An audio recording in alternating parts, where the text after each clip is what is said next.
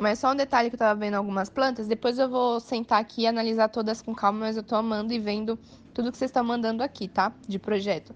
É, cuidado na hora que vocês forem fazer o layout do banheiro, tá? Porque vocês podem mudar, ampliar, né? Igual a maioria fez, vocês, vocês podem mexer no drywall, que como é drywall, então é mais tranquilo. É, mas cuidado na hora de mudar os pontos de chuveiro, principalmente, e do vaso sanitário. Porque esses dois pontos é algo bem complicado e um pouco trabalhoso de se alterar em um projeto de apartamento.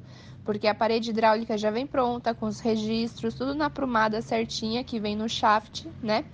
Então, se você deslocar isso, você vai ter que ter uma autorização do condomínio, você vai ter que é, chamar uma equipe especializada que mexa com isso. Provavelmente, se for aquecimento a gás, tem que vir o pessoal do gás para mexer. Então, e o do vaso sanitário é a mesma coisa, já tem o, o, furo, né, com esgoto, tudo certinho, você teria que quebrar o piso, mudar toda aquela tubulação, mudar completamente a ligação dos canos para você fazer uma nova saída de, de esgoto na, na bacia. Então, é indicado que esses dois pontos sempre mantenham para evitar muito custo, né, alterar. Peraí que eu quase gasguei com chá.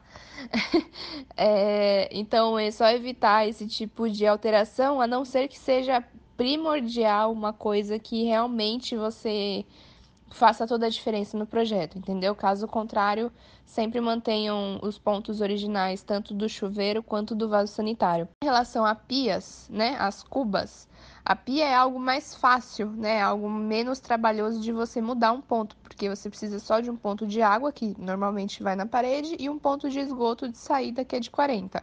Então, você deslocar um ponto da pia, você consegue quebrar a parede, fazer as conexões e fazer a conexão nova na própria conexão existente, entendeu? Então, você vai rasgando a parede, vai fazendo as junções até chegar no ponto existente. Então, não é que você vai tirar o ponto que está lá entregue pela construtora, você vai criar um novo ponto e ligar nesse. Algo que não é possível você fazer em relação ao chuveiro, por exemplo. Né? Que se você, quanto mais ramificação e ligação você fizer, mais pressão você perde da água. Então, não é indicado que você ramifique ou faça esse tipo de, de junção, porque você precisa da, da pressão e são outra, né? Você vai ter registro, é outra forma de, de conectar os trens. Vocês estão entendendo, né? Mesma forma, vaso sanitário. Não tem como você fazer um puxadinho, um gato, ligando o novo vaso sanitário com, com o vaso sanitário existente. Até dá, né? Mas no caso você precisa de uma altura é, maior né, das conexões para você conseguir fazer a junção e a caída para para estrutura, para o negócio lá que está feito existente, você conseguir ligar um novo. Então, o único que a gente consegue fazer essas gambiarras e criar um novo ponto sem alterar o uso e o fluxo da água e o banheiro em si é em relação à pia. Do banheiro você consegue fazer isso, puxar para outra parede, visto que a gente está trabalhando com drywall, é muito mais fácil de você passar uma tubulação pelo drywall né? Que a gente já estudou isso na maratona 1, que eu mostrei para vocês quais são os tipos de cano, é aquele caninho marrom que vai dentro da parede, aí depois sai aquele azul que faz a, que é com rosca.